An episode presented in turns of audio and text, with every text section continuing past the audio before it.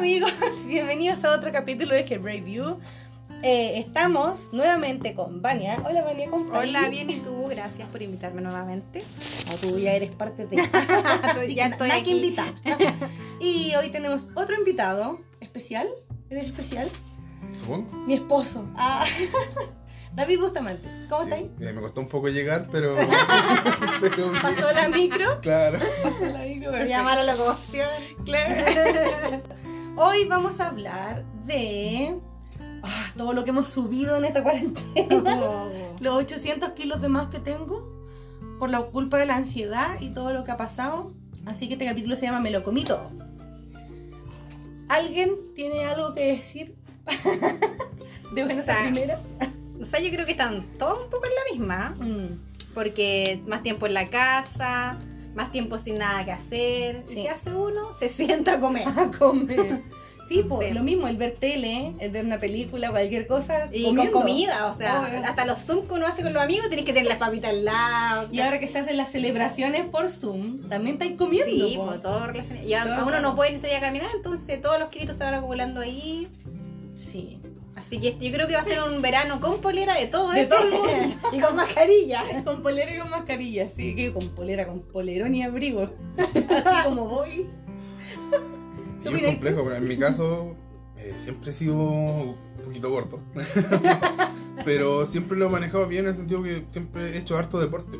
Juego harto a la pelota. Hay gente que se sorprende cuando me toca la, La guata. y ve que no, no, no la tengo dura porque hago ejercicio. Claro. Pero en este minuto no, no se puede, no, No se puede no puedo jugar a la pelota, no puedo salir a andar en bicicleta, no puedo trotar. Y en la Ah. casa intenté las primeras semanas hacer ejercicio en la casa y no, mal, no, no, no funciona, no es lo mismo. Hay que tener una, una fortaleza mental que es Sí. difícil cuando uno tiene muchos hijos. Sí, es Y aparte que, ponte tú, cuando hemos intentado hacer ejercicio juntos, tenemos niveles diferentes de ejercicio, entonces tampoco Mm. compatibilizamos como para poder darnos apoyo, por decirlo Claro, de o alguna manera. sea, una rutina que para la Tamo sería, o con la que la Tamo tendría que iniciar, para mí sería muy poco. O sea, Claro, Sí, Porque estoy mucho más acostumbrado a hacer ¿me deporte. estás diciendo floja? Sedentaria. No, sí, no, no floja, sedentaria. claro, suena más bonito. No, sí, ha sido complejo. Yo, bueno, aparte que a mí como me da estrés y como. Estoy feliz, como. Estoy triste, como. todo con la comida. Como, como, como, como siempre. No, y es rico comer además. Es nuestro mayor, mayor placer. Sí, Yo creo que es lo que más Sí. gastamos plata. Nosotros por lo menos. Tú. yo igual en comida. Es que es Como, rico. por ejemplo, en mi casa, eh, mi mamá por lo menos así como dos veces a la semana se come alguna chatarra. O Ya. pizza, o completo. Entonces, así imposible. Con de ese ejemplo. No, pues nos gusta comer No. bien.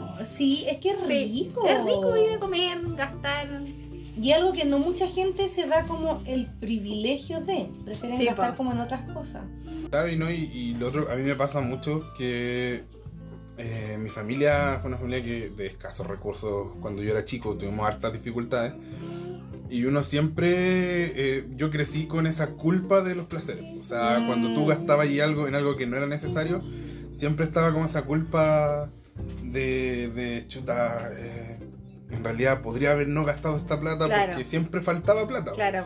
Entonces hoy en día que quizás, o sea, bueno, mucha gente también está, eh, pasa dificultades, pero en general uno tiene una vida menos apretada que lo que se vivía en, en- por lo menos en la década de los 90, en mi caso, en mi infancia. Eh, claro, uno de mis mayores gustos es darme que es, es comer, pues, o sea, nosotros Claro, porque te lo privaste en su Claro, momento. pues, yo nunca, cuando chico, comprar una pizza es algo que no, nunca, No, o sea, pues a mí igual me pasaba. Comerse un, un- Sí. Para comerse una hamburguesa, un sándwich, era algo que te lo hacías tú, porque tú Sí, comprabas po. las cosas y tú lo hacías. Sí. Entonces, entonces, para mí de verdad es un placer de repente, no sé, cuando eh, hay pago, cuando estamos con, con recién Cuando pagados. llegan los bonos. o- hoy que el bono. Oye, y, y pidamos algo, entonces, y, y siento que también es- en sí no es malo, porque a nosotros también nos genera un, un- un momento familiar bien, bien bonito. Sí, pues. Sí. Sí. Sí, es verdad. Yo creo que a mí me pasó todo lo contrario a ustedes, porque cuando chica teníamos muy buena situación, demasiada buena situación, porque mi papá siempre fue gerente y yo hija única, Mm. además. Y mi abuela, que también tenía su buena pensión, mal- y vivíamos los tres solos, pues, ¿cachai? Entonces yo siempre digo que yo por eso soy, a mí me cuesta parar de comer, por eso trato de comprar como cosas saludables y, y dejarle chatarra así como la vez al mes día. vamos a comer, claro. Porque yo era la hija ilustre del McDonald's y de Pizza Hut. Aparte que antes, no sé si se acuerdan, que en Maipú estaba el Blockbuster. Sí, po. Eh, ya, entonces eh, estaba la Pizza Hut y el Blockbuster, po. Entonces mientras eh, esperábamos la pizza íbamos Iba a arrancar la película. Sí, era ¿cachai? verdad. Y no, y yo desayunaba pizza, po. Yo arreglaba. igual desayuno pizza a Yo- veces todavía. No, y ahora no. ¿Sabéis por qué? Porque somos muchos y nos sobra. No, en mi casa cuando sobre yo siempre al otro día su completito, su, su pizza. Yo igual soy súper sedentaria. Soy súper floja y siempre he sido igual para hacer ejercicio. Ahora cuando empezó la cuarentena me duró como dos semanas. Es que es lo que te dura como el ánimo. el- y después, ahora lo pienso y digo, estaría súper flaca si hubiera seguido. Si llevamos como cinco meses encerrados. Pero no estaría tan feliz con todos los gustos que te diste. Ah, Sí, es verdad, es verdad, sí, pero... A mí, a mí me pasa al contrario, porque a mí de verdad disfruto hacer ejercicio.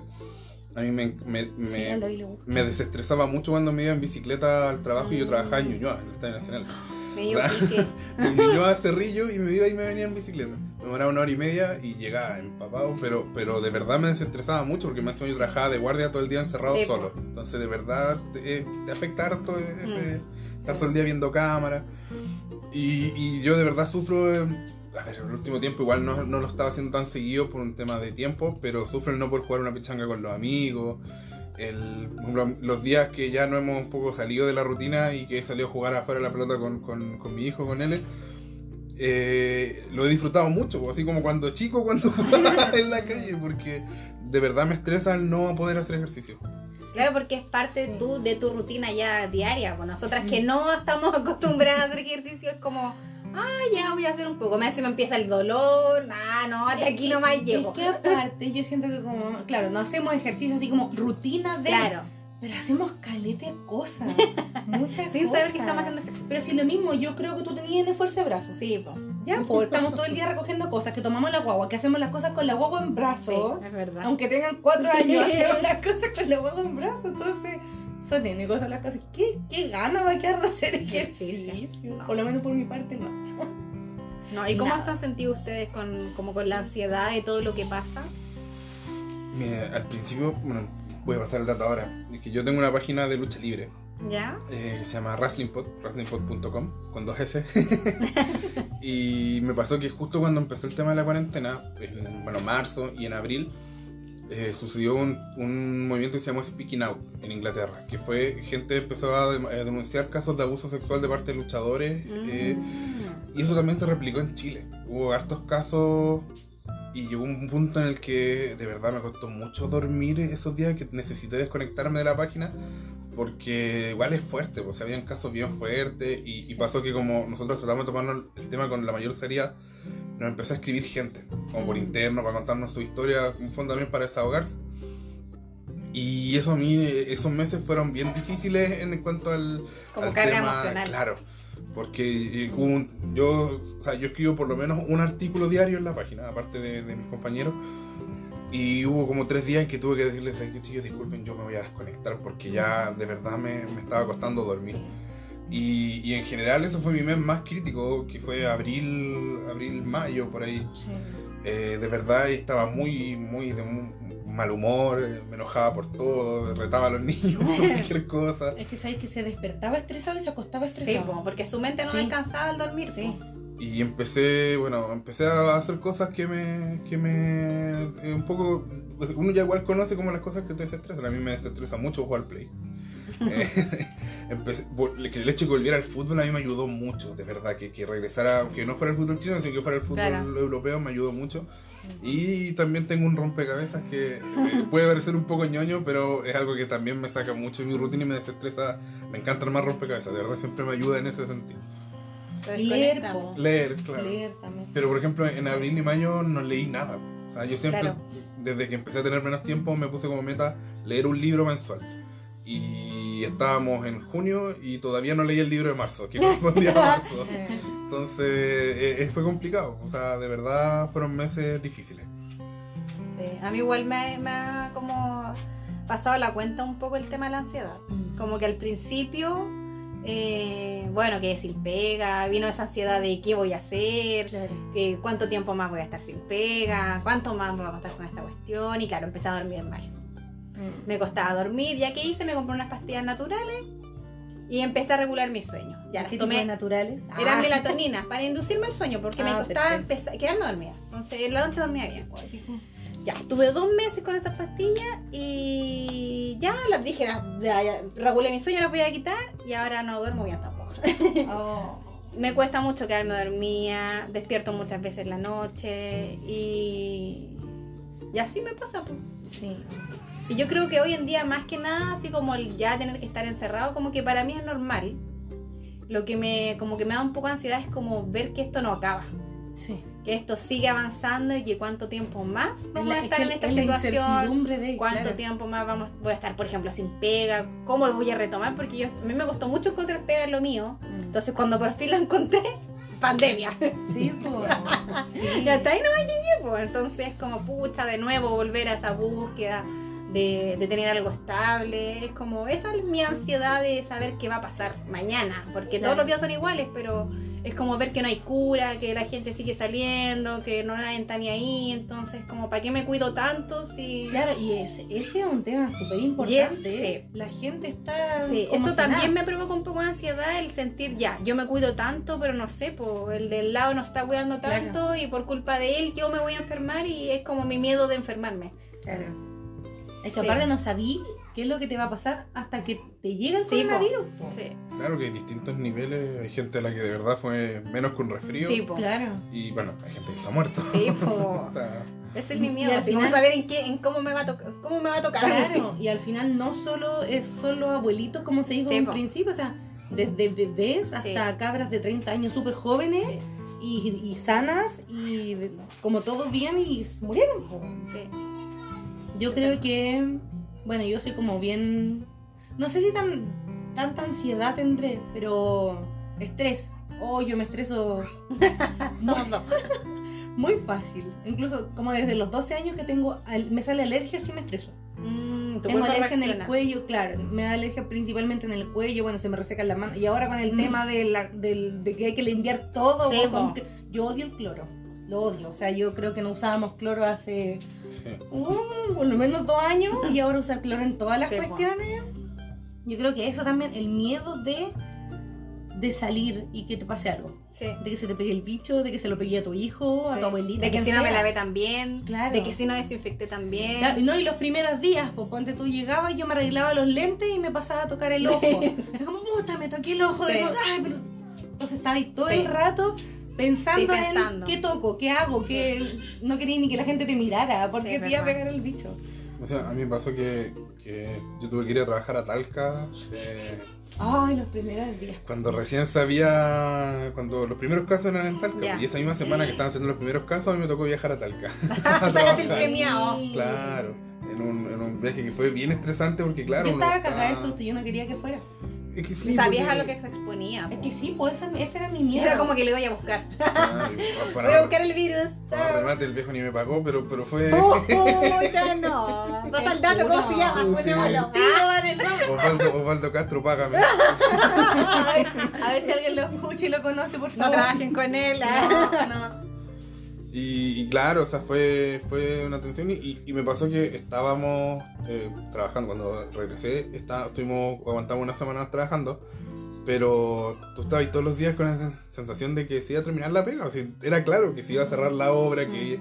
Y pasó, pues, eh, quedamos sin trabajo y la verdad que, bueno, no ha sido tan terrible no tener trabajo gracias a que, voy a adelantar un poquito el tema, después lo vamos a tocar, a que recibimos el, el ingreso familiar de emergencia y eso nos ha dado cierta tranquilidad monetaria hasta este mes, que este sería el- Alárguenlo, por debería ser el último mes. Sí, se lo van a alargar. Alárguenlo.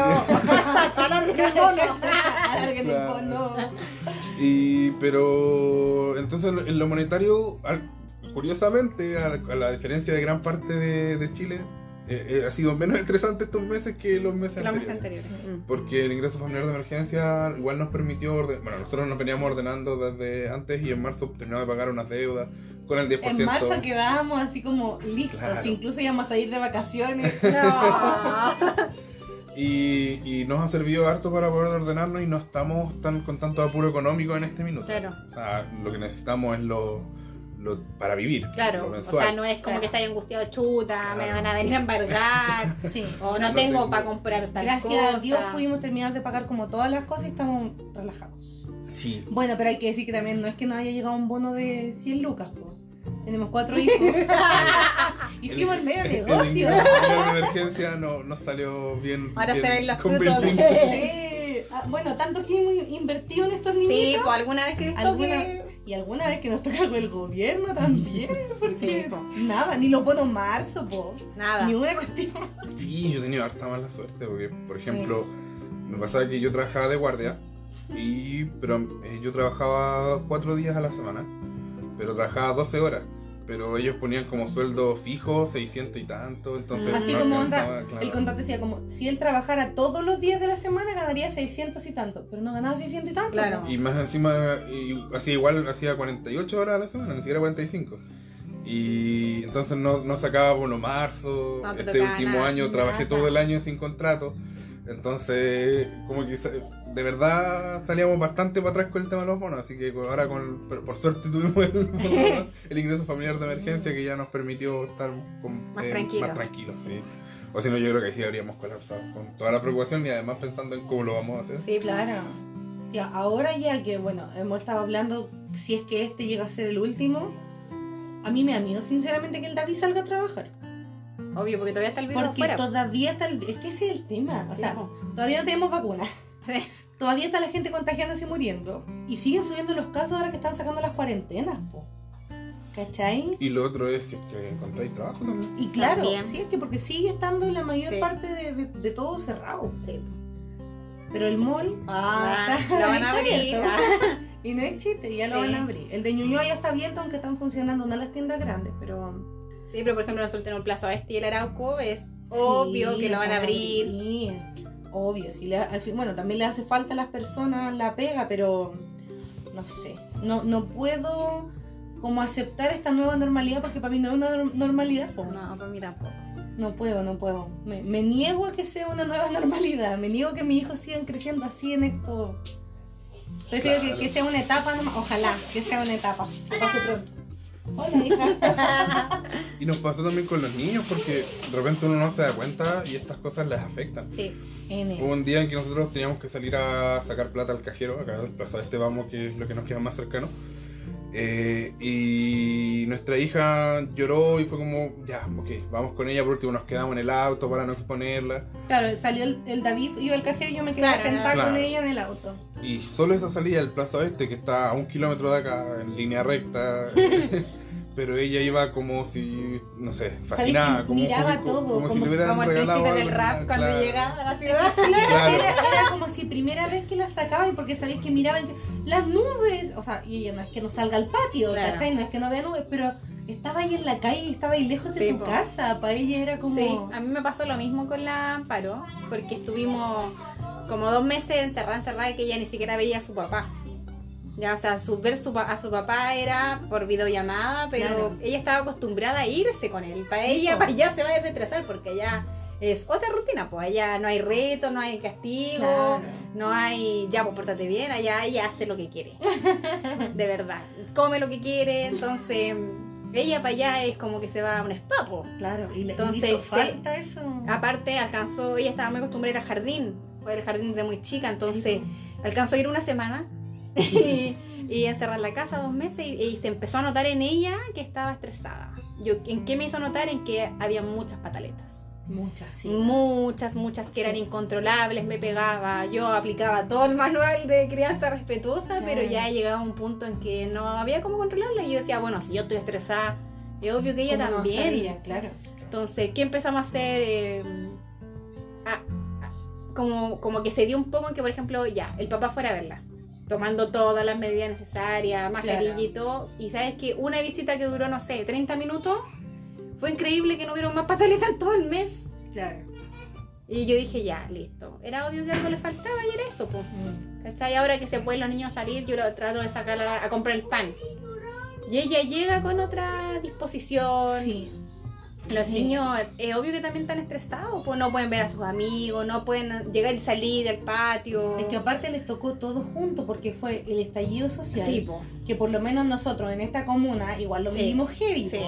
Bueno, nosotras vivimos las dos muy... Pues, Américo Vespucio Sí. y yo en la siguiente cuadra de Américo. Vespucio. Y que, que escuchábamos que los balazos, que la gente gritando, que los robos del supermercado que más encima lo tenemos a dos cuadras. Entonces fue bien estresante. Sí. Yo me acuerdo que la madre en ese momento se empezó a comer la uña. ¿Cachai? ¿Te acordás que te había Sí. contado? Se empezó a comer la uña.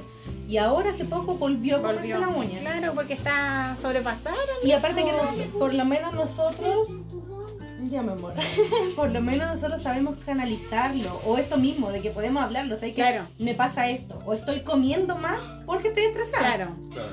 Pero, Pero ellos no, po. Solo sienten y actúan Sí, po. según lo que les, lo que les pase, ¿no? Sí, es verdad. No es cuático eso. Y bueno, lo que decías tú, a ese era otro tema también que íbamos a tocar. El tema de los colegios y, lo- y los niños y la educación. Bueno, nuestros hijos no van al colegio, nosotros le hacemos homeschool. Están acostumbrados. Pero claro, están acostumbrados. Al, al principio, claro, para ellos Sí, no po. fue terrible No, estar en la casa. obvio. Yo creo que lo más terrible para ellos fue ningún fin de semana ver ni a los tatas, ni a Claro. los primos, ni a mi abuela, ¿cachai? Era como eso. Cambiar y más encima que vivimos todos cerca, mis suegros Mm. viven acá al lado. Pero mi suegra y mi suegro salían a trabajar todos los días. Mm, Entonces era como, es que no se puede. claro. O sea, tenemos que, eh, que ver. No, de verdad que no se puede. Sí, mi amor, ya. Bueno, estamos grabando, somos, tenemos todos los cabros chicos acá encerrados en una pieza, viendo bonito. Entonces yo creo que eso fue lo que más le les dolió a los niños, como el, de verdad no puedo salir a jugar a la Sí, pelota, po. y les habían regalado para la Navidad, no, en marzo, En marzo. para el, cu- para el cumpleaños le habían regalado bicicleta. No. ¿Cachai? Entonces alcanzaron a usarla, ¿qué? ¿Una semana? Mm. ¿Dos semanas? Que estaban todos los días saliendo a andar a la calle en Bicicleta. y fue como, no se puede salir. Sí, po. Yo- me pasó Eso cuando estaba en. Talca que yo les había prometido que los iba a llevar a patinar en hielo aquí en la Arauco Maipú, que había una, Mm. había una pista de patinaje. Sí. Y yo estaba en Talca, todavía como que no me pegaba el cachofazo de lo que estaba pasando. Como que uno, eh, a pesar de que lees, ¿sabes? Pero como que no. No asumía. claro, no lo asume. Claro, digo, aparte ya, que hijo. tú estabas ahí como más conectado por Twitter y cosas así. Claro. Y yo, yo todo el rato me decía, yo asustada por Talca, viendo las noticias, y yo así como, David, no, está heavy. El David como, de verdad no Y me yo le eh, estaba en una videollamada, hijo, cuando yo llegue vamos a ir a, a patinar en hielo. la estamos Y- no vamos a poder ir. Hay coronavirus. Como que ahí me di cuenta, claro, y me pasó que nosotros no alcanzamos a terminar el trabajo que estábamos haciendo, nos faltaron unas cosas, unos detalles, y, y como que mi compañero con el que fui me dice, nos quedamos un día más, porque con un día más nos bastaba, y yo le dije, no, dije, o sea, mi lugar en este minuto no Sí, es este, y, y teníamos que irnos, y, y fue, fue complicado, o sea, a mí me da miedo porque más encima justo ese día se anunció el tema de... De, no sé el nombre técnico, pero vamos No a era cordón sanitario, pero era No, así como que iban claro. a, a- como a encerrar las ciudades. Ah, ya. ¿Cachai? No me acuerdo Claro, tampoco porque al final en, el- en el rigor nunca se hizo. Como que no no iba a poder salir de allá. 100%, claro. Sí. Y me daba miedo eso, pues que, quedáramos atrapado. encerrados, que no pudiéramos volver Y y... yo, eso es lo que más atento estábamos, porque yo le decía, David, o sea, están anunciando que Sí, más po. encima de, de Talca no iban a dejar salir a las Sí, personas. po. y el David estaba así como, pero ¿cómo si yo me quiero ir? Sí, y él ahí me decía, si tengo que dejar a las 3 de la mañana, viajo. Yo, no, porque no salga. Yo le decía, David, prefiero que durmáis una noche más ahí, te vengáis tranquilo en la mañana, porque más encima la gente se pone histérica. Sí, po. Se pone histérica, ¿no? Fue muy cuático, encuentro yo. Todo lo que nos ha pasado, bueno, a los tres, el tema de la pega, el tema de los niños, el Sí. tema del final.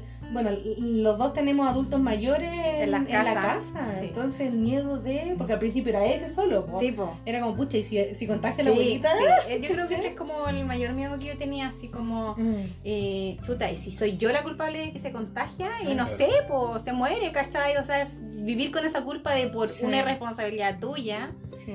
se contagió. Y lo que a mí también me pasaba era como, ¿qué pasa si me contagio y, y con mi hija? Claro. Aislarme de mi hija. No poder abrazarla, no poder decirle, hija, no, tienes que irte. ¿Cómo manejar eso? Sí, po. Claro, porque por ejemplo acá, eh, bueno, el mayor tiene 10 años, el César ent- entiende. O sea, ella también lo entendería. Maru ya sería un poco más difícil. O sea, ella entiende que hay una enfermedad, pero tampoco lo dimensiona. Claro, el conaninus. Pero el conaninus. el conaninus. pero Saba, que tiene recién dos años. ¿Cómo le vaya a explicar, no? Voy a abrazar a la mamá, que- y, voy que, que toma sigue tomando Sí, po. pechuga, po, ¿cachai? Y duer- se duerme con la pechuga. Pechuga. Entonces, ¿te imaginas me hubiera dado coronavirus o algo? Hubiera sido... Complejo. Difícil. Sí. no. A veces igual, lo, o sea, he visto, por ejemplo, el otro día un comentario de una mamá, esa sub- la subió como anónimo, Ya. que decía que, claro, la mamá de, no sé, pues como tres niños, de diferente edad, de no sé qué. Y, ah, y contó que se había infectado y le habían mandado a una residencia sanitaria.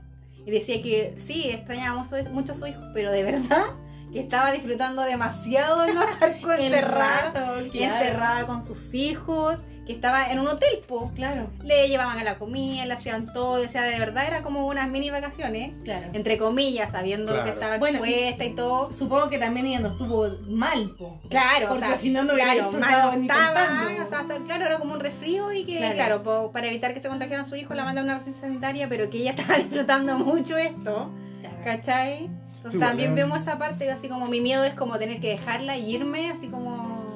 Mm. Pero también vemos la otra parte de que hay mamás que están disfrutando. Yo recuerdo un reportaje, no sé dónde lo leí, pero que hablaba de una. de hacer. Eh, ¿Cómo se llama esto cuando se trabaja a distancia? Teletrabajo. Teletrabajo. Que, claro, el, el papá o el, el esposo se encerraba a hacer el teletrabajo y ella Mm. tenía que cocinar, Sí, tenía po. que ver a los niños y además hacer teletrabajo y después él salía claro. y le reclamaba.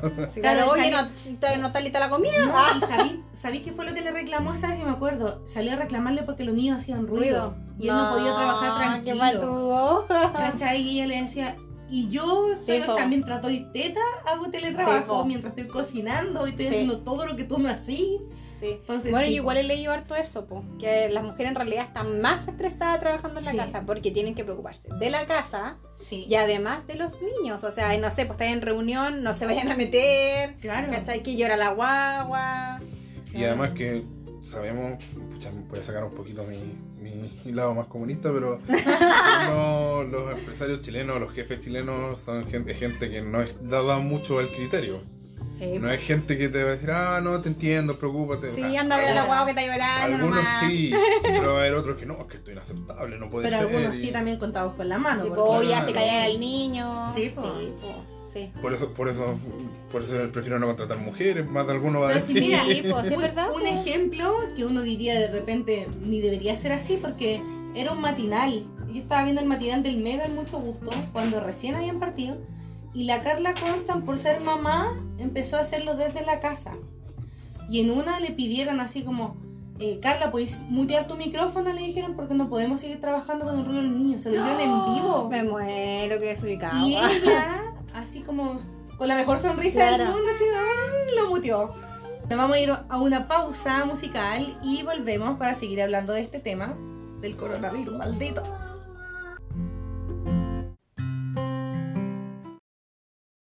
Because you know I'm all about that bass, about that bass, no trouble. I'm all about that bass, about that bass, no trouble. I'm all about that bass, about that bass, no trouble. I'm all about that bass, about that bass, bass, bass, bass. Yeah, it's pretty clear. I ain't no size two, but I can shake it, shake it like I'm supposed to do. Cause I got that boom boom that all the boys chase. Right places. I see the magazines working out Photoshop. We know that shit ain't real. Come on now, make it stop.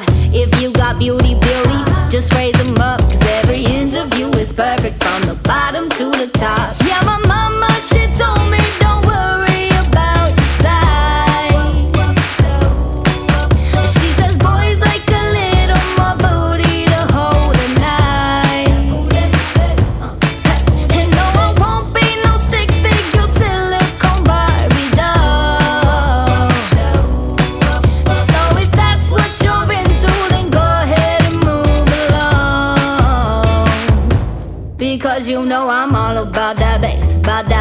no trouble. I'm all about that bass, about that bass, no trouble. I'm all about that bass, about that bass, no trouble. I'm all about that bass, about that bass. Hey,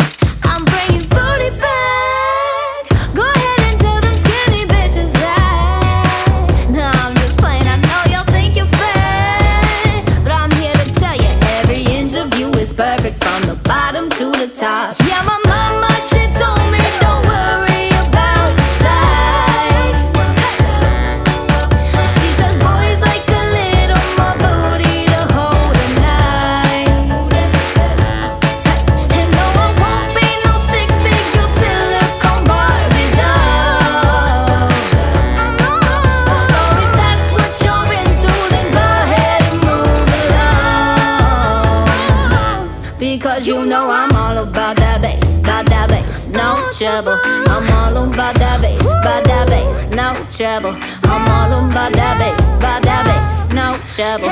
I'm all about that bass, about that bass. Because you know I'm all about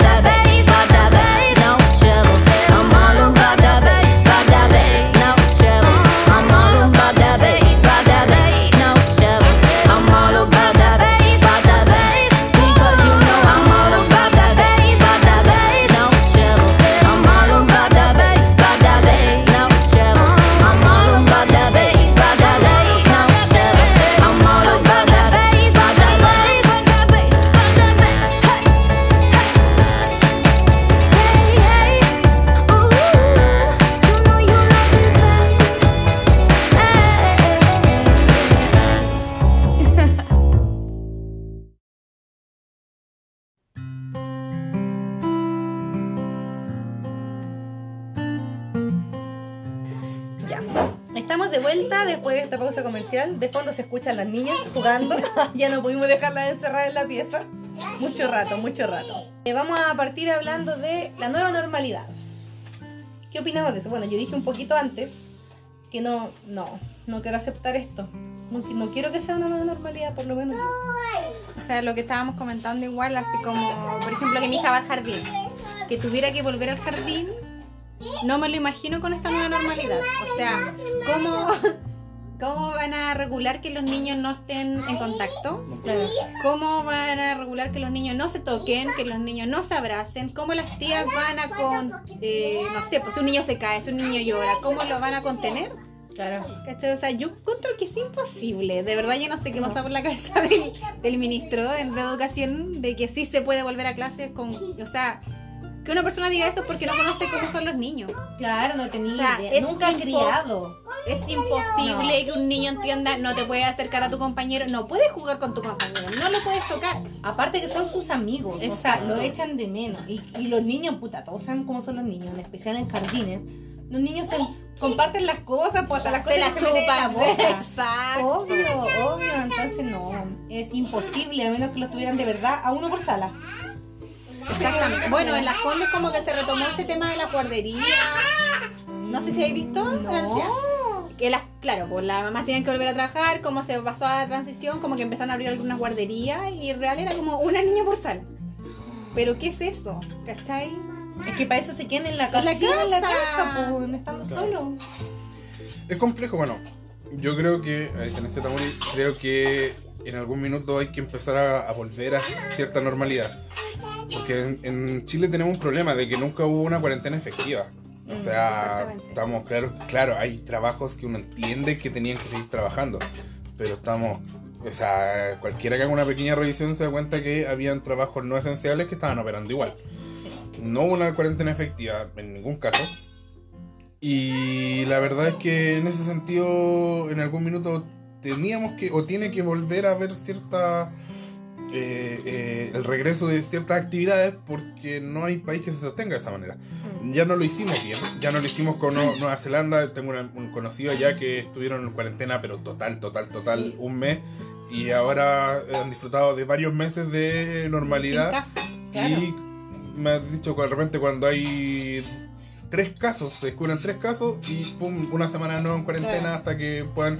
Y eso, ver la trazabilidad, ver quiénes, con quiénes estuvo, con quiénes hace hace un trabajo súper serio. así lo van regulando, obvio. En Chile no se hizo y llega un punto en el que ya eh, no puedes tener el- seguir teniendo el país parado. Entonces el tema es eh, cómo lo hacemos. O sea, el tema de los colegios para mí no puede ser. O sea, porque no sé, yo me imagino yo de ni siquiera ni siquiera tan chico. Yo de 13 años estoy seis meses sin ir. Lo primero que habría llegado a llegar al colegio, abrazar, bueno hermano. ¿cómo estás? Y Claro, un abrazo. A la pelota, un partido. Entonces no, no se puede, pues, no, no, no hay caso, no hay forma. Y en ese sentido es necesario ver, buscar la manera en que se pueda seguir te- eh, eh, operando muchas actividades que no lo están haciendo de la manera más segura posible. Y lamentablemente vamos a tener que aprender a convivir con esto hasta que haya una solución, una cura, una vacuna. no lo sé, no sé si es que esto- creo que hay hartas dudas que no han sido despejadas, si es que al final la vacuna va a ser definitiva, o sea que si tú te pones esa vacuna nunca te va a dar coronavirus, o va a ser una vacuna anual como pasa con Claro. la influenza, Claro. no sé, no sé, No pero Es que todo tan incierto. sí. Eventualmente en algún minuto vamos a tener que salir de nuestras casas, algunos ya lo están teniendo que hacer, Eh, algunos si no hubiera sido por el apoyo monetario del gobierno habríamos tenido que hacerlo antes. Eh, pero, pero eh, no sé, en algún minuto vamos a tener que aprender a vivir con esto. Hasta qué punto no lo sé, pero, pero hay que aprender a vivir con eso. Sí, es verdad. O sea, es lo que te, te comentaba en la tarde, que encuentro que, claro, o sea, eh, tenemos que aprender a vivir con esto y tenemos que enseñarle a los niños lo de la mascarilla, del alcohol gel, de lavarse la mano los 30 segundos, que canten una canción alguna cosa. Pero me rehúso a tomarlo como normalidad, ¿me entendí? Prefiero pensarlo como una etapa, porque también nos va a ayudar a prepararnos porque si está este bicho, en algún momento puede pasar con otro bicho. Cuando pasó el coronavirus, se, se distingue el tiro cuando la noticia es compleja, porque hay un... Hubo, cuando empezó a, a darse esto del coronavirus en eh, Wuhan, Wuhan. creo. Sí, Sí. Wuhan en, en en China, En Yahoo. hubo, hubo todo un trabajo tratando de eh, frenar el virus y dejarlo encerrado en Wuhan, que no se pudo. Mm. Ahora, tú han aparecido un montón de noticias de que un virus más poderoso que el coronavirus, un mosquito, un, un siempre hay, siempre, siempre. Y si tú no ves de verdad que hay un operativo para tratar de frenar eso, es porque en realidad no es tan serio. Mm. Bueno, aparte que en sí estamos llenos de virus. Sí. Sí. Llenos, llenos. Y en algún momento nos va a llegar virus que está en otro país, porque ahora también el tema de los viajes, que es mucho más fácil. Y yo creo que hace. Yo creo que nunca había visto tan paralizado el tema de, ¿De de los viajes. Sí. Sí, nunca, nunca, nunca. Y bueno, también las conspiraciones de que se creó el virus, de que era para poder matar como a la mitad de la población, para que estuviera menos poblado el, el planeta y todo. Bueno, hay cada Qué uno- horrible pensar eso. Qué terrible, pero de, de repente uno dice, puta, como son los gobiernos. Puede ser igual, sí. ¿Cachai? Claro, uno como que le pica el bichito de, puta, ¿y si, y si es? ¿Y si Sí, es? o no sé, por lo que está pasando acá, que tú, bueno, es lo que yo también pienso, así como ya estamos pasando transición, se viene el rebrote justo Sí, para el plebiscito. O sea, sí, no se van a ir a votar porque tienen que estar en cuarentena. No, pues lo mismo, o sea, no podía hacer nada, no podía eh, hacer fila ni para los bancos ni para nada, Claro. pero ahora están abriendo los po. Claro. ¿Por qué? Porque Sí, te pagaron el 10%. po, Claro, para que ¿cachai? no se lo vaya a gastar. Sí, no, no, sí está, bueno, los gobiernos sí piensan. De hecho, el otro día vi una noticia así como cómo lo van a hacer, por ejemplo, para que uno vaya a votar. O sea, no le pueden pedir que cada uno vaya con su lápiz porque no va a faltar el que no lo lleve. ¿Cachai? Pasa en la PSU que te hacen ya tu lápiz, no falta el que llega sin lápiz, ¿cachai? Entonces, es como ya, le, ¿cómo van a desinfectar todos esos lápices que van a pasar por Claro. manos? po? Es súper complejo. ¿Qué es el tema? Yo siento que eh, hay- si hay un mal que Voto tenemos. Ah, en Chile histórico, Yo haría la media cagada como la otra vez que podíais votar desde, desde Maipú. Todos Sí, se po. podían meter Sí, desde po. Maipú. No, mira, eh, el voto online o el voto remoto o el voto electrónico, el país en el que se ha implementado, no ha funcionado. Y, creo que los informáticos son los mismos de la FP Model. Parece. y yo soy de la idea de ¿para qué, para qué arreglar algo que si, si algo sí funciona no lo arreglen? claro.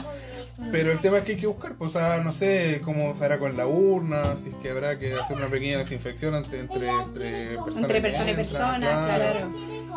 Un lápiz quizás plastificado, no sé. No sé, la verdad, no, no estoy, estoy dando una lluvia de ideas. Pero el- problema es que en Chile somos un país que no es propositivo, es un país que reacciona, es un reaccionario. Nosotros tenemos leyes con nombre de personas porque la ley se nos ocurre cuando ya pasa la, la Claro. tragedia. Tragedia, claro. No hay prevención en Claro. nada. Nada.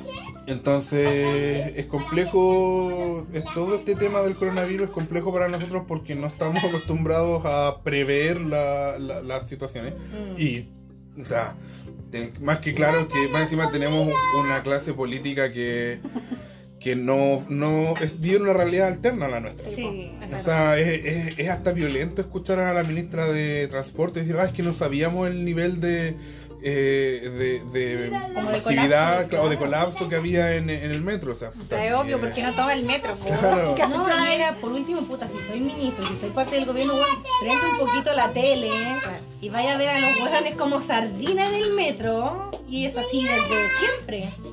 señora. Están hablándose las vecinas. Entonces, sí, eh, es complejo. O sea, yo siento que eh, lamentablemente no debería ser así, pero lo único que nos queda es el, la- el cuidado propio, que la gente Exacto. tenga conciencia y se cuide. Y esa es la lata, po, lo que decía la hace un rato, o sea, ya, nosotros, y, pucha, ¿por qué nos juntamos? ¿Por qué hemos estado encerrados todo el tiempo y sabemos que estamos Sí, encerrados? Que salimos lo justo y necesario y llegamos a desinfectarnos hasta por debajo de la lengua, ¿cachai? Pero Ah, yo no sé dónde va a estar la lengua. No, mejor, hasta ahí llegó conversación. Eso lo vamos a dejar contar para el otro capítulo de, de sexo. Pero, ¿y si el vecino de al lado no se Sí, cuida? po, es verdad, po. Hoy día Entonces, andaba sí. circulando mucho el...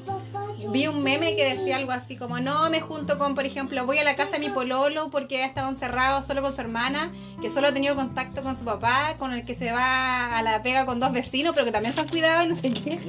Claro. ¿Cachai? Entonces, y eso pasa, o sea, yo, eh, no sé, te lo juro que el fin de semana evito meterme como al Instagram.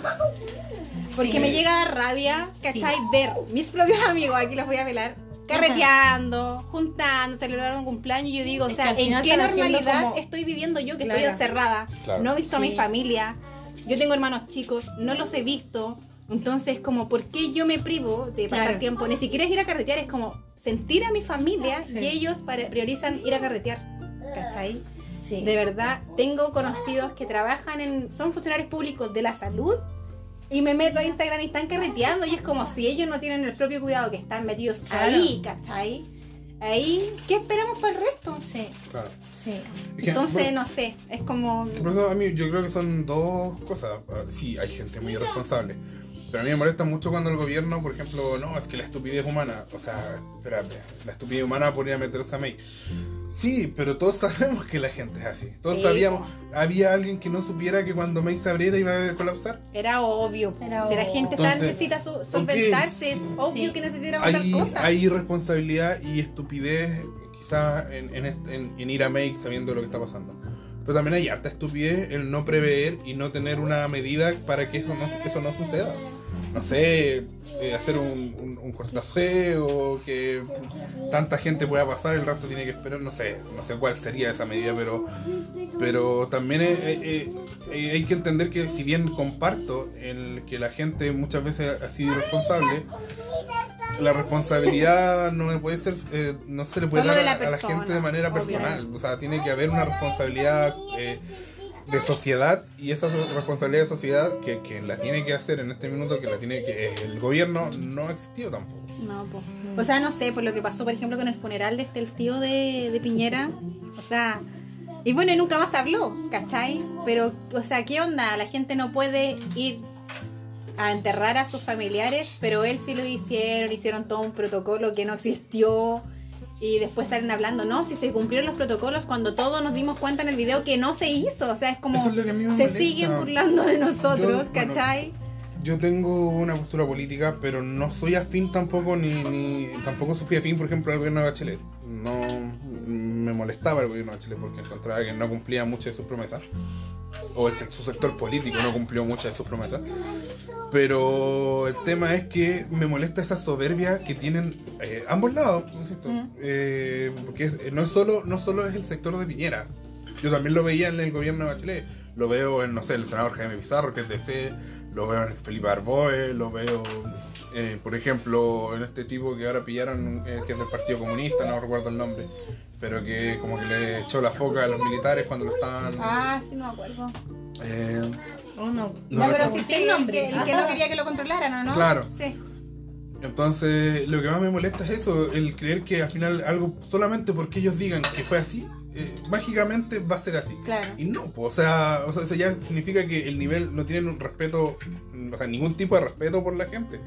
Porque la gente, y quieren derechamente, la gente es tonta, entonces yo digo que se cumplió el protocolo, entonces se cumplió. Claro. No, pues, Y no se cumplió, no que se no se cumplió el protocolo, o sea, entonces es complejo, es complejo porque yo siento que también somos un poco culpables nosotros eh, de que eso sea así, porque lamentablemente, eh, y para ambos lados, o sea, vuelvo a nombrar a Bachelet, Bachelet, su primer gobierno fue un desastre respecto a lo que se eh, esperaba, a las reformas que había que hacer. Y salió elegida igual, que decir lo de, lo de Piñera. O sea, ahora todos los que hacen gárgaras con la nueva constitución defendieron el lucro del año 2006. Yo fui parte de la Revolución Pingüina, abrazo partido. Entonces es complejo porque... Oye, sí, fuimos los primeros estudiantes. Revolucionario. ¡Ay, qué emocionante!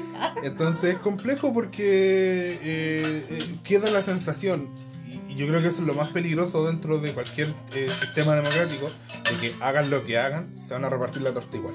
Exactamente. Sí. Incluso los que no son elegidos, después no importa, tienen pega de asesor de algún, de Sí, algún po, diputado. sí, sí, esto ahí. Sí. Entonces, eso es una de las cosas que hay que estar conscientes para cambiar, para, insisto, para lado y lado, porque esto no es algo que lo haga solamente la UDI, lo hace la RN, lo hace el PPD, la DC, lo hace el Partido Comunista, lo hacen todos.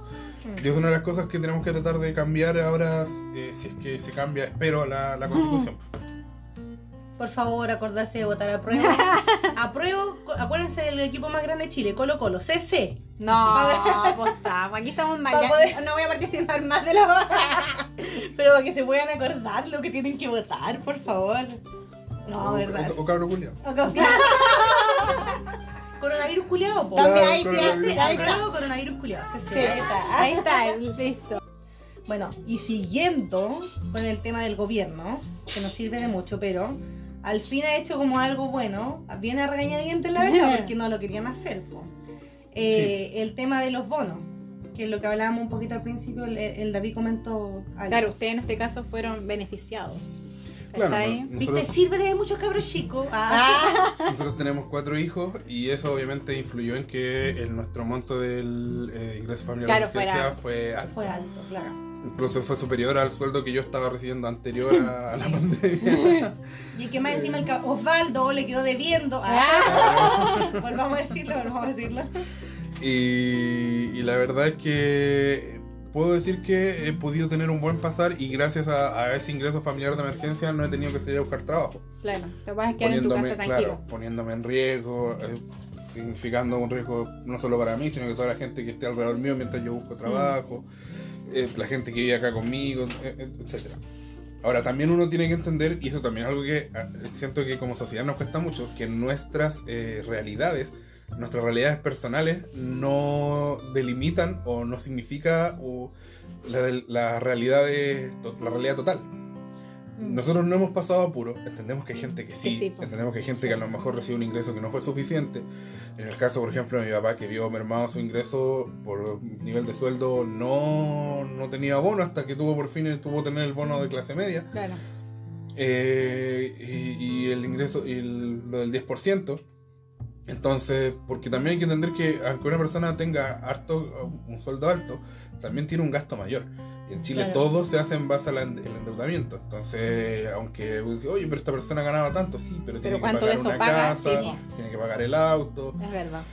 Y es complejo, y, y yo la verdad eh, le doy muchas gracias a la gente que del bosque, que fueron los primeros que salieron a protestar, que se expusieron, que se pusieron en riesgo de, de ser contagiados, porque sin ellos la verdad no habríamos, te- habríamos tenido un pasar bastante más eh, ingrato de estos Sí. meses de cuarentena. Sí, sí, al final fue el, el que ellos empezaran como con esta bolita de nieve ayudó a que todos los demás también dijeran sí, o sea, tienen razón.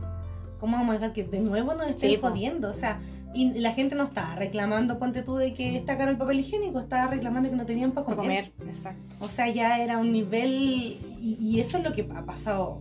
O sea, la pobreza en Chile es real, aunque el gobierno supuestamente no lo sepa. No estaba enterado. ¿Existe pobreza aquí? Claro, o sea, perdón, campamentos, ¿dónde? Claro.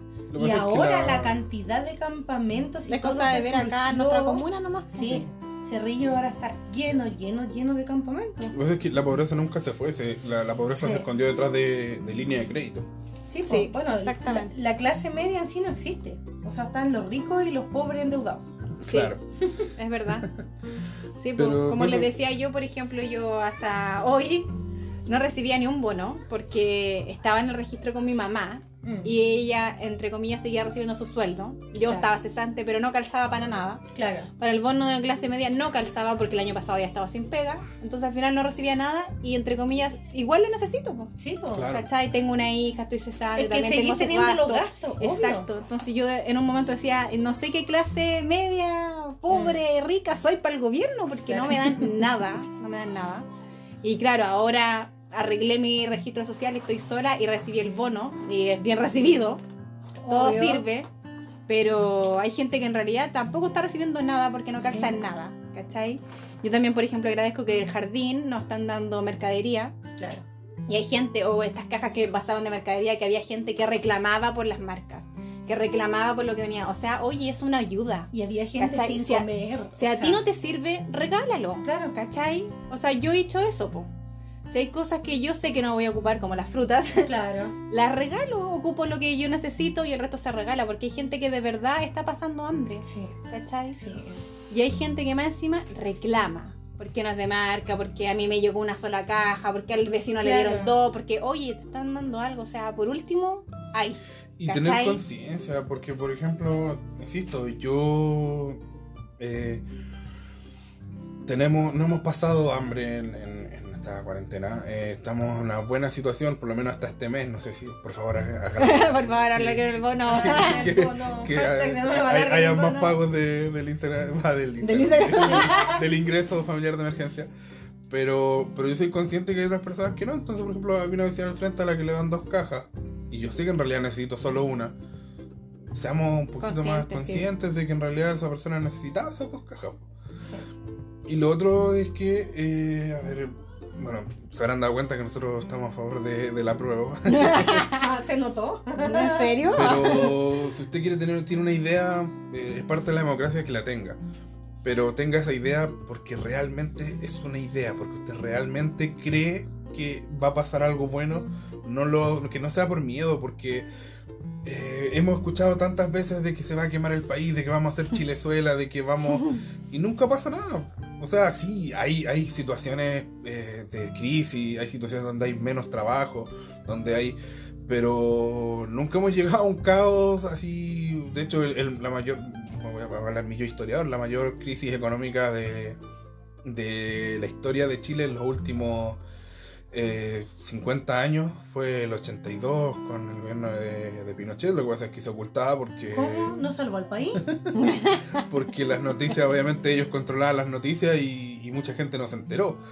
Pero, pero en Chile hace muchos años que, que no hay una crisis nivel, no sé, Argentina 2001, entonces, y, y si pasa esa crisis, créame que no va a ser porque hay una nueva constitución o porque, o porque vote por uno u otro presidente. Entonces, si va a votar, vote, porque, vote lo que usted quiera, pero que no sea por miedo. Que sea Sí. con, con conciencia. Claro. Claro. O sea, porque de verdad estáis defendiendo esa idea, porque algo Claro. esperáis de esa idea.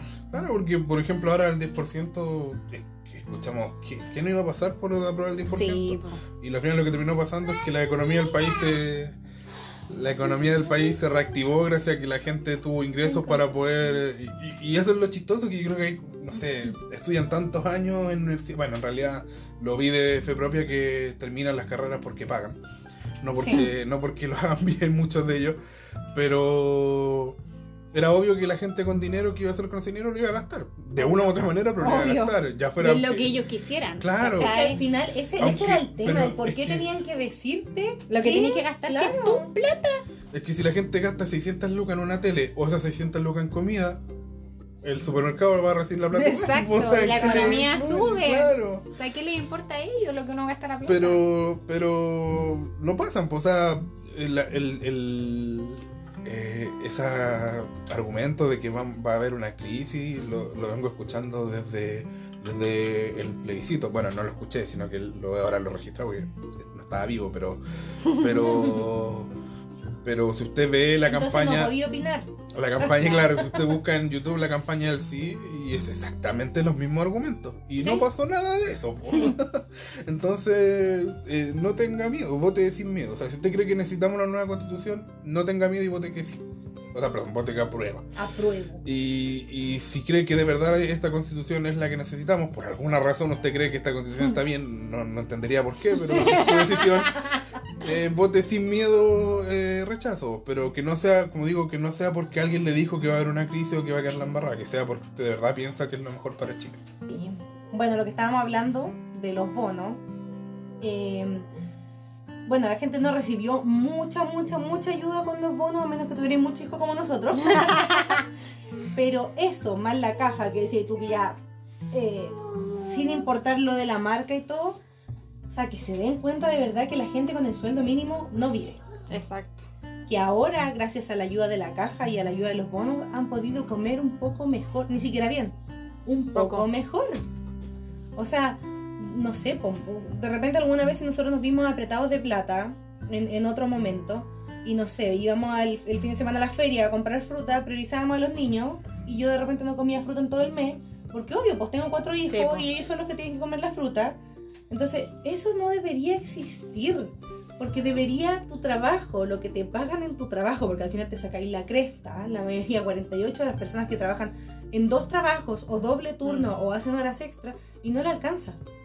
Porque está todo, no, no sé si, si, si o es todo muy caro o la plata es poca. Yo creo que es una combinación de De ambas. ambas. Sí. Es una combinación de ambas. Entonces, eh, es algo que, por, por lo mismo, no, yo no estoy como el David que vote rechazo. ah. No, vote, apruebo, que cambie todo. Tiene que cambiar todo porque está hecho para un país que ya no existe. Esa constitución está, pero ya demasiado vieja. Fue hecha por. Es una constitución maquiavélicamente perfecta. Sí, sí, pa, pa Pero para embarrarnos, sí, claro. Sí, es que al final, o sea, lo del pico en el ojo es real acá en Chile. De verdad que es real. O sea, todo lo que haces, o te endeudáis o no haces nada. La mayoría de los que se murieron no fueron los cuicos que viajaron y se contagiaron en el No, extranjero. po. Fue la nana del cuico El Que tenía que salir a seguir claro, trabajando, tomar la micro. y que tuvo que más encima, claro, en el trayecto contagió quizás a cuántas personas y en el hospital se murió porque no había atención buena. Exacto. Porque no había un ventilador para él. Claro. Entonces, no, la constitución está hecha para cagarnos el, el gobierno en sí.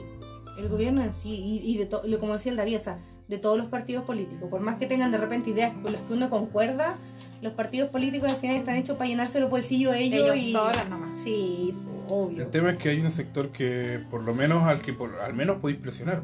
Por ejemplo, Claro. el sector, lo que hoy día se conoce como izquierda, que para mí no es izquierda, pero pero eh, al menos si tú, si- eh, yo siento que ellos eh, reaccionan al- a, lo que se pide en la calle. La derecha, eh, aunque sea lo más impopular del mundo, eh, se siguen defendiendo su, su dinero con uñas y dientes. Y si es necesario saliendo a matar gente, ellos lo van a volver a hacer. Mm. Eh, y estoy súper de acuerdo con lo que tú dices, porque al final yo no, la verdad, mi- yo no, mi mayor lujo es, es comprarme libros. Oh, qué tipo más intelectual, no, pero es verdad. Es porque es que disfrutáis eso, disfrutáis eso. No, no, en mi caso, en mi caso no pasaría por mi cabeza así como, o sea, si tengo la plata me compraría una tele mejor que la que tengo, pero tampoco está entre mis prioridades. Pero, pero el tema es que te alcance con trabajar y eso hoy en día no alcanza No. con trabajar. O sea, aunque tú trabajes eh, tiempo completo, no te alcanza. Y, y, algo que suena tan obvio, o sea, que no alcance, o sea, eh, escúchenlo, que alcance trabajando, que alcance con trabajar, nada más que eso. Es súper simple y en Chile no alcanza. Es que para Entonces- todas las personas que dicen, es que quieren todo gratis. Es que no es eso. no es que queramos todo gratis, ¿cachai? Es que las, hay cosas que deberían ser gratuitas porque para que fueran equitativas simplemente, o sea, que pudieras recibir una educación de calidad, no importa si tu papá es basurero, no importa si tu mamá es nana, no importa si tu papá es gerente, pero que todos tengan una educación de calidad y gratuita, así como la salud. O sea, debería existir, debería existir. Claro, no, no debiera tu salud depender de cuánto ganas. O sea, Claro. si, si no tienes plata, te vas a morir, ¿no? Sí, Porque po. no te puedes tratar. O sea, Es que supuestamente eso está dentro de los derechos, pero no es un derecho. claro, o sea, no, no, en la práctica no, no sucede. Claro, sigue siendo al final un privilegio y como todo privilegio es de pocos. Y ese es el tema. Yo, bueno, la vez que yo dejé la universidad, un, un tema que quizás da para otra para otro podcast. Pero Ah, ¿querés que te invite? Sobre educación. Ah, ¿te gustó? Cuando hagan un podcast de educación me invitan, porque tengo harto tema ahí que para poder opinar. Pero una de las razones que a mí me, ya me aburrió y que de verdad dije basta de esto, es que yo estaba endeudado porque eh, nació, nació mi hija, o sea, y porque estudié. Si me hubieran dicho es que quedaste súper endeudado porque te diste un viaje de una semana a o te compraste Acapulco. un auto, no sé. Claro. O te compraste, claro, me compré, no sé, un Audi, un auto así medianamente de Claro, lujo. claro. Un Ferrari no me alcanza, pero un Audi, un Audi. Eh, yo digo, sí, sé que filo. tendría que ver cómo lo pago o si no lo devuelvo porque es un lujo y me lo di. Pero tener que estar endeudado porque nazca tu hijo, o sea, es, es- no, Mm. Sí, sé, es verdad. no, no me no, no bajo ninguna lógica alguien me puede decir porque bueno, siempre salen los abogados que creen que son iluminados, no, pero es que la sí puede ser, ok, funciona de esa manera, lo sé, pero si tú vas en la- a la idea general no está correcto. Aunque Claro. tú vayas al detalle y digas esto pasa por esto, sí, ok, pero en general la idea en general es que no está correcto. No, no debería ser así, no está bien que sea así. Lo- como no está bien que sea así, hay que buscar cómo cambiarlo. Bueno, y es por esas cosas que mucha gente, como nosotros también lo hemos pensado muchas veces, de irnos del país, po. De ir a los... Y al final no es que busques, ponte tú, ay, me voy a ir al país que tenga educación gratis o que tenga esto. No, buscáis a uno de los países que de verdad, eh, pucha, no sé, sean... No te traten de cagar con todo. Al final es eso, tristemente estamos buscando el que no nos caguen con cada aspecto de la vida. Y claro, ese es el tema. Yo entiendo que un empresario es empresario para ganar dinero. Y me parece bien que gane dinero si ofrece un servicio que yo contrato. O sea, el dueño del líder gana mucha plata Mm. porque yo voy a comprar al líder Sí, y po. porque encuentro lo que necesito en el líder. Claro. Eh, si el dueño de Movistar tiene mucha plata es porque, bueno, me da un internet que a mí por lo menos me, me- me acomoda según lo que pago. Pero si quieren que auspiciarnos también, Ah, bienvenido, bienvenido. No quiso auspiciar Coca-Cola, pero no, no, muy demasiado capitalista para mí. Coca-Cola, no. Aparte no tomamos Coca-Cola. claro, no, sí, po. Ah, La Vania, por favor, deja tu Instagram al tiro para que te pero entonces nadie- no es que no, no ganen dinero, pero que el dinero que ganen sea proporcional. O sea, que, que, que haya una, una, una justicia en la repartición. Pues y nos dimos cuenta, y nos hemos dado cuenta también con la pandemia, que lo importante que era el trabajo de los obreros, el trabajo de la y, y de la gente que quizá limpia, que De la los que gente menos ganan. Claro.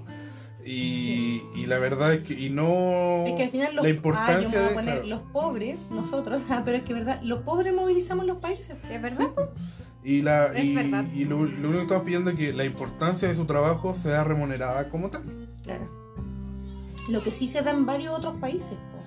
Claro. Tú, bueno, a pesar de que me carga Estados Unidos como país para vivir, más que nada como por la vida, para mi hijo no los llevaría. Por- ahí me- también da para otro podcast. Eh, pero el que mi tía en Nueva York ganara un sueldo, sueldo, 800 lucas, ponte tú, o 900 lucas, por hacer aseo. Sí, es verdad. Por hacer Sí, aseo. ¿Cachai? Y no estaba haciendo aseo desde las 8 de la mañana hasta las 9 de Un la par noche. de horas nomás. Estaba haciendo aseo, no sé, desde las 10 a las 3 de la tarde. Y después tenía el resto libre. Porque no necesitáis más, po. No necesitas más, ¿cachai? Y, y te daba para poder vivir tranquilo, ni siquiera aparte lujo. No es que mi tía se Y además tenías tiempo de calidad. Es que ese es el tema. Llegabas a tu casa a cocinar, llegabas a tu casa a estar con tus hijos, llegabas a tu casa a compartir. Sí, porque ¿qué pasa acá? Uno trabaja hasta las tantas. Eh, tenés que llegar a la casa, bañar a los niños, darle comida, preparar comida para el otro día y te voy a acostar. Y al otro día temprano no a trabajar. Claro, y en el fondo que tengas una vida aparte del trabajo, o sea, O sea, con el estallido social uno se dio cuenta de que qué rico disfrutar, salir temprano de, la- de los trabajos Claro. y, y estar Y en la casa. Y lo mismo con la pandemia, o sea, el pasar tiempo con familia rico. Pero los que están con teletrabajo también están colapsados, po. que los niños que los mandan al colegio, eh, que están colapsados con guías, etcétera. bueno, y, insisto, es un, es tema para otro podcast que ojalá también me inviten. la. Pero también hay hartas cosas de, en base a la educación que la gente se tiene que replantear porque yo sé que a mucha gente le va a parecer algo como que no lo va a entender, ¿por qué? Pero la manera que muchos países han mejorado la educación es justamente dándole menos trabajo a los niños. Sí, pues. Y aquí en. Chile como que tenemos una más, glorificación. más una- pasan estudiando, En todo ámbito, desde el colegio Sí. hasta la vida tenemos una glorificación del sobretrabajo, de Sí. trabajar más de la cuenta que es absurda. Y no corresponde que trabajes más de la cuenta. No, es que yo me mato trabajando. Está pésimo, Sí, está horrible. No deberías matarte trabajando. Tendrías que trabajar lo necesario y tener una vida Y que vaya más vida. allá de tu trabajo. Exacto. Y- es una conciencia que hay que crear porque la gente también tiene que ver con las leyes tiene que ver, tiene que ver con la idiosincrasia del país. Ah, sí, pues no, por lo que, lo que dije al- al principio de si no hubiera sido por los bonos, si no hubiera sido por la ayuda de la caja, de lo que sea, o sea, de verdad la gente no tendría para comer o no se podría alimentar bien, o sea, ¿por qué tal tema? Bueno, yo soy muy buena para comer, la verdad, no voy a mentir. Aunque sea sano, pero como caleta, po, porque me gusta comer. Y aparte que si estoy ansiosa, lo que te decía, si estoy feliz, coma. como. Sí, si yo estoy igual. ansiosa, como. Si Yo no soy de las que como. están tristes y no comen. O sea, no, eso conmigo no funciona. No, y ponte tú, yo creo que todas mis, mis cercanas mujeres comen, son buenas para comer, pues no tengo ninguna así como, ay, no es que voy a comer lechuguita hoy día porque ayer me comí una galleta. Ah, yo sí tengo amigas así. No, no, ah, Y yo las no. odio porque ¿por qué no disfrutan Es que es eso. de la vida? ¿Por qué andarse restringiendo? Ay, no, es que ayer me zampé un completo, hoy día voy a comer pura lechuga. Eso no es vida. O sea, eres flaca porque te priváis de comer. Sí. No, porque. de comer, No, o sea, sí, ya, puedes comer sano. Está súper Es bien como lo haces tú. Pero comes al final, ¿qué? Yo recuerdo cuando estaban las protestas en, la- en el bosque, cuando comenzaron las protestas, y el típico, la burla estúpida de cierto sector. Eh, que, eh, que era como, uff, se nota que tienen hambre porque era gente gorda, obesa. Claro. Y claro, no entienden que al final cuando no hay plata, lo más barato son los carbohidratos. Exacto. Eh, tallarines y, y arroz. Y arroz. papa. Y es lo que uno generalmente acá come. pues. Claro. O sea, al final el Entonces- alimentarse sano igual es, es caro. Exacto, entonces también, a mí me parece súper bien la medida, por ejemplo, de, la, de los sellos de advertencia, me parece excelente. Que, por ejemplo, ya la, lo- los cereales o las cosas con mucho azúcar no puedan tener eh, dibujos que sean Claro. eh, atractivos para los niños, son buenas medidas. Pero la principal medida de la mala alimentación es porque no alcanza y la gente come lo, con lo que puede. Entonces, sí O que... sea, uno al súper no va, ay, ya voy a comprar arroz este porque es más rico, sino que porque cuál es el más barato. Claro. Y obviamente, obviamente, si yo tengo que cocinar, no sé, con harta lechuga, me hace mucho más caro que cocinar con Sí, arroz. po. O sea, un kilo de arroz te sirve para cuántos almuerzos Sí. y, y por ese mismo, lo que cuesta ese kilo de arroz, dos lechugas, no te alcanza para hacer un almuerzo. Entonces, también tiene que ver, o sea, bueno, eh, hemos hecho campaña por el apruebo todo esta.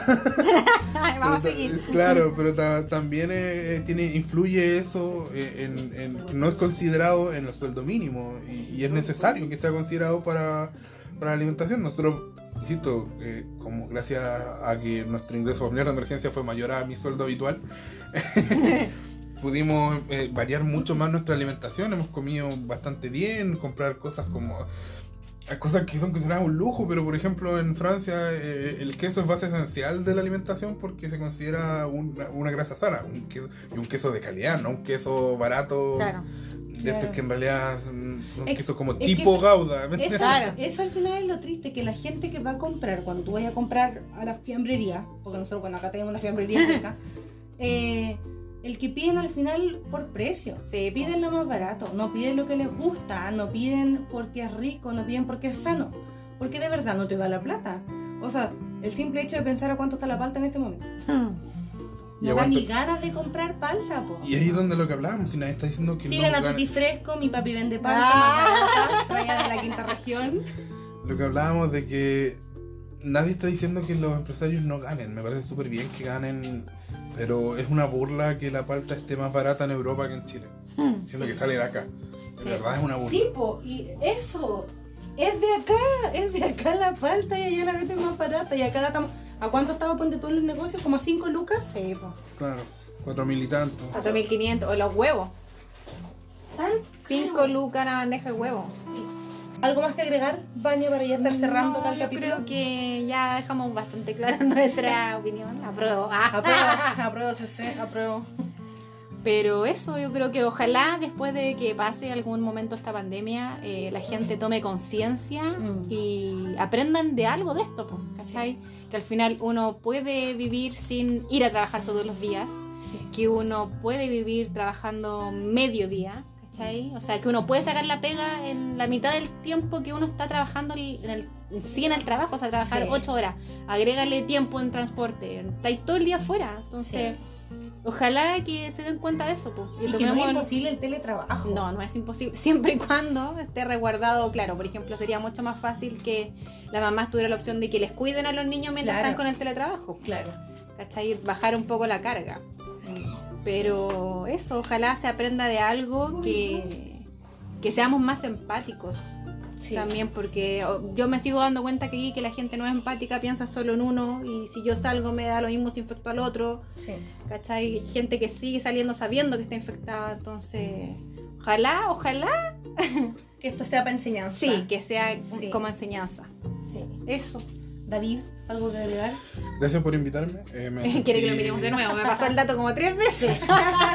Me sentí bien a gusto conversando. eh, y nada, lo que dicen todos, o sea, yo creo que es necesario para complementar este capítulo hablar de la educación, porque hay muchas ideas sobre educación que la gente tiene que cambiar, partiendo por la idea de que el colegio es, es- tiene que, es absolutamente necesario cuando es una invención de hace Ustedes 200 son años. la demostración propia de que no es necesario ir al colegio. do- algo que existe hace 200 años en, en tiempo histórico es algo que existe recién. 200 Sí, años po. es nada y el colegio fue inventado hace 200 años. Es Mm. como la creencia de que la leche te hace bien. Es- existe la leche de vaca te hace bien, existe hace 200 años, no más que eso. Claro. Entonces, creo que si la gente pudo vivir antes eh, eh, más de 3000 años y más quizás sin ir al colegio, no veo por qué Ahora no 200 va a años tenga que ser una... claro. Pero, por eso, sí, para no desviarnos del tema, creo que es necesario hablar sobre hartas cosas de educación que la gente tiene que cambiar ciertas nociones. Y nada, me sentí a gusto. eh, paso el dato, tengo yo participo en dos podcasts, uno que es de lucha libre, se llama Wrestling Podcast, y el otro se llama Salir de Contra, que habla de fútbol, que vamos a lanzar un capítulo especial ya que vuelve el fútbol chileno.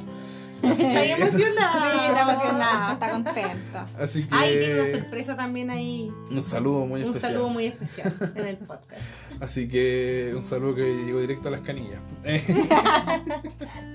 Eh, eso, eh, muchas gracias por invitarme, me sentí muy a gusto. Eh, vota a prueba, ya que estamos, vota a prueba. Prueba, Si no, no nos escuche y eso, nada. Un abrazo, siga cuidándose, si tiene que hacer actividad, si tiene que empezar a salir de su casa, bueno, hágalo, pero Con eh, precaución. Precaución. tome la- la- los resguardos necesarios, sea, sea responsable, en todo sentido. Y ninguno, ningún recuerdo va a ser exagerado. Chiquillo, así que todo. O sea, si van a salir con guante, hágalo, hágalo. Es lo mejor que pueden hacer. Y eso, pues gracias, Vania. Gracias a ti. Gracias, David. Se Gracias. pasaron. David. Gracias por venir de tan lejos ustedes. a compartir conmigo. Y no, me gustó, pues me gustó. Me gustó una conversación así amena. Espero que a la gente también le guste. Y gracias por escucharnos. Nos vemos para el próximo.